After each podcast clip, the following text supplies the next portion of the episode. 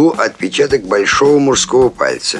Конверт 6 пенсов за пачку. Будьте сегодня вечером при входе в театр Лицеум. Если полиция вмешается, все рухнет. Ваш доброжелатель. Моторадио представляет Всем привет, дорогие друзья! Меня зовут Алена Рубинс, и это программа «Женский ответ». Ну вот, сезон совсем уже закончился. Закончились мотособытия, закончились мотомероприятия. Закончились как... Ну, все, в общем-то, закончилось. Это неизбежно. Не могу сказать, что я так страдаю по этому поводу. Повторюсь, много раз уже об этом говорила что каждое время года хорошо по-своему. То есть зима – это, конечно, горные лыжи, сноуборды, снегоходы, просто прогулки по зимнему лесу.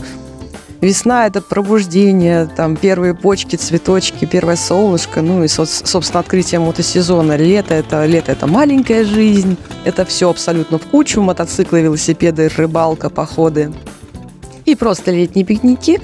Но вот такая вот нуарная осень, она тоже хороша тем, что можно о чем-то подумать, привести дела в порядок. Привести мотоцикл можно, опять же, начинать в порядок, то есть э, люди – которые летом откладывали ремонт и не ездили, собственно, с наступлением осени зимы вполне себе могут этим заняться.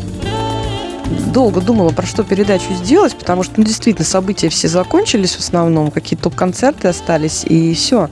Ну, почему-то мне такая мысль пришла, что хочется сказать спасибо всем людям а, из моточатов, которые меня слушают. На самом деле, я к чатам очень долго привыкала, я немножко такой а, человек, мне иногда олдскулы сводит, и не все новое я могу быстро принимать, все эти телеграммы, каналы.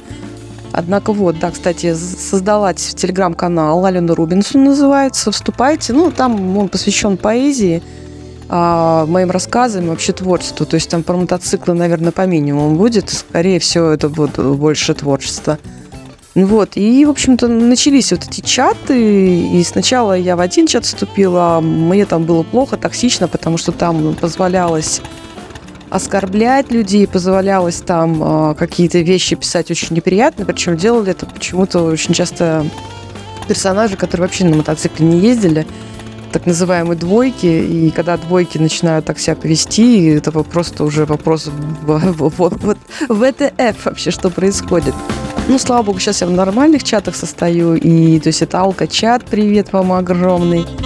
А это чат Павла Кобяка «Сел и полетел», где совершенно замечательные, интересные люди со всей страны. Настолько интересно их читать, а настолько интересно смотреть, где они ездят, как они ездят, а на мотоциклах, на снегоходах. То есть ты понимаешь, что жизнь, она не замирает ни на секундочку и что жизнь не сосредоточена вокруг горы в Москве или стрелки в Петербурге, что наша страна огромна, многогранна, интересна, и какие потрясающие люди там ездят. То есть для меня этот чат – это как окно в мир, а, в принципе, а, и просто общение с интересными людьми. То есть там люди выкладывают какие-то музыку, например, иногда выкладывают стихи. Вот Елена Кобяк, поэтесса, иногда свои стихи выкладывает. У Лены очень такие они душевные, трогательные. Ну, и я этим грешу. Потом меня тут добавили недавно в чат BMW Санкт-Петербург, но он пока такой тихонький, потому что, видимо, люди не ездят уже, ну, по понятным причинам. Хотя, кстати, вчера я пару байков видела, потому что в Петербурге плюс 8, но при этом идет такой мерз... мерзенький дождь, но, в принципе, на туристах ездить можно. Ну, я не про это, я про чат, про то, что в чате все молчат. И выяснилось, что там есть те люди, которые слушают моторадио, и привет вам еще раз огромный. Вот. Ну и что на самом деле э, бывают чаты специализированные, мотоциклетные. Например, я по случайности, меня два года назад занесло чат кирпичей. Кто не знает, что такое кирпичи, кирпичи это такие BMW К-серии, старенькие, и э, люди очень часто с них снимают пластик, из них делают всяких а, очень стильных коферейсеров. Но в этом чате абсолютно были все мужчины, я была единственная девушка, то есть на меня было, о, женщина, вот такая реакция примерно. И я очень скоро поняла, почему. Потому что люди абсолютно обсуждают только технические моменты, поскольку, повторюсь, мотоциклы у всех уже очень старые, это такие ретро-мотоциклы, и с ними очень нужно много возни, плюс как бы много всякого кастомайзинга, колхоза и прочего. И там постоянно были слова там всякие, там карбюратор, такая деталь, сякая деталь. В общем, для меня это все как, как язык программистов, практически птичий язык, потому что я, конечно, в состоянии себе заправить мотоцикл, и я в состоянии почистить ему, допустим, цепь. Но все остальное я доверяю замечательным, прекрасным мотомеханикам. Вот. Но к чему вообще весь этот поток сознания? Тем, что чаты во многом, а, в том числе мотоциклетные, они полезные. То есть ты там можешь познакомиться с новыми интересными людьми. Ты можешь получить какую-то техническую помощь, ты можешь получить совет а на все случаи жизни, и не обязательно он будет касаться мотоцикла. То есть в моей прошлой программе я рассказывала о том, как нашла жилье в городе Выборг благодаря, собственно, контактам. Контактам из клуба Old Beach. Вот, старые сучки, так называемые, замечательные девушки, просто замечательные. Вот это вот а, из этого клуба барышня мне помогла найти, собственно, это жилье в Выборге.